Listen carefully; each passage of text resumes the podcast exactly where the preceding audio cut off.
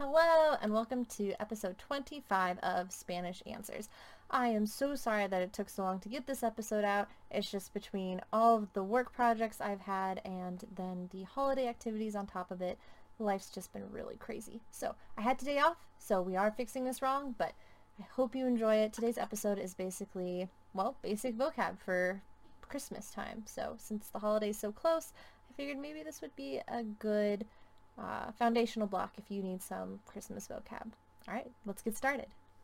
Okay, so let's start with some basic words. You have Merry Christmas, which in Spanish is Feliz Navidad, obviously.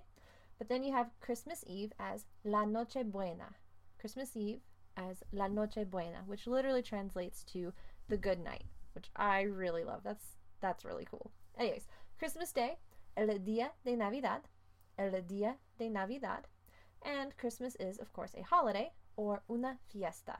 Una fiesta, which is the same word as fiesta for like a party, which is kind of cool. Like a holiday and a party are the same word in Spanish. Awesome. Makes sense to me. Anyways, Christmas tree, un árbol de Navidad, un árbol de Navidad.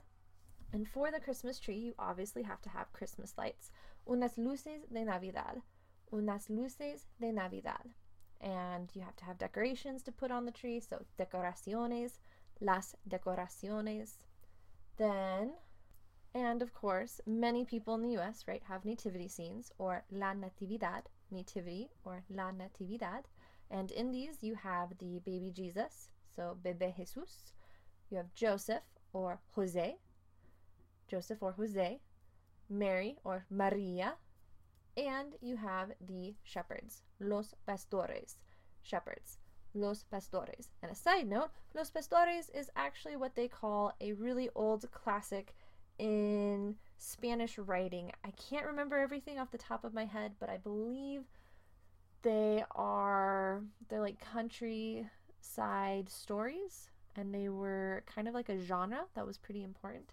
I clearly need to do more research. My Spanish lit teacher would be ashamed of my ability to recall this, but I remember that they were really quaint and I liked them, but I haven't read them in a long, long time.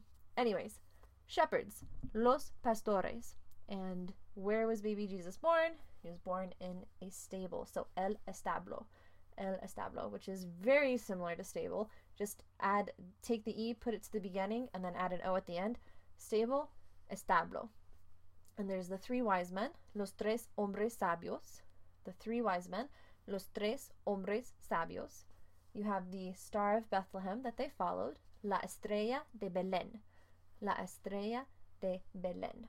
And of course, you can't have Christmas without Santa Claus or Papa Noel. Santa Claus. Papa Noel. Papa Noel. And you have to be careful how you say it because if you say Papa, then it's the Pope. Say Papa, then it's Santa Claus. So Papa Noel.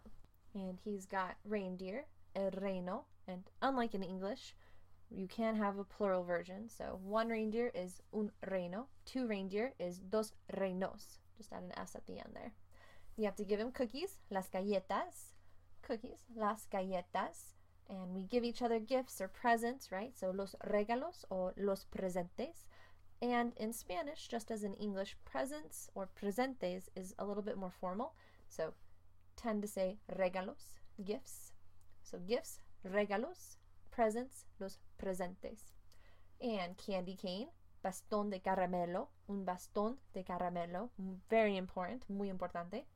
And of course, you can't forget with the candy cane or the cookies, un vaso de leche, un vaso de leche, a glass of milk for Papa Noel. And he lives where, of course, the North Pole, El Polo Norte, El Polo Norte. And another big thing at this time of year is Hallmark movies. So, movies is las películas. Las películas. And if you want to know how to say cheesy, because these movies are extremely cheesy, no matter how feel good they are, it's cursi. Cursi. Las películas cursis.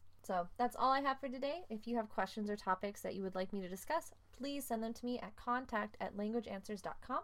That's contact at languageanswers.com. And if you liked this episode, please click like or leave a positive comment or review. You can also subscribe if you never want to miss another episode, either on YouTube or iTunes, Google Play, Transistor, SoundCloud, all of those places. And of course, this episode is produced by Language Answers Limited at www.languageanswers.com. I am a translator, podcaster, and editor. Well, I hope you've enjoyed this episode. Have a Merry, Merry Christmas, a Happy New Year, and if you celebrate Hanukkah, Happy Hanukkah, because that's also going on right now too. Pretty cool. All right, I will see you in two weeks. Hasta luego.